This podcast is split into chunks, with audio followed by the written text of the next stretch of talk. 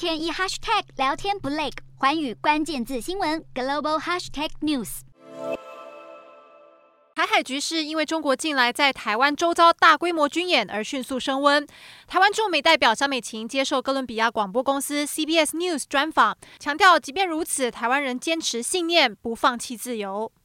面对中国强压式的威胁，萧美琴更拿小朋友在学校遭到霸凌来举例。不过，面对这样突如其来的大规模军演，萧美琴也质疑这根本是早有预谋。虽然萧美琴表示确实对台海局势紧急升高感到担忧，但是也强调台湾持续投资自我防卫，更引述总统蔡英文的谈话，呼吁中国理性自治，台湾对话大门持续敞开，盼望和平解决分歧。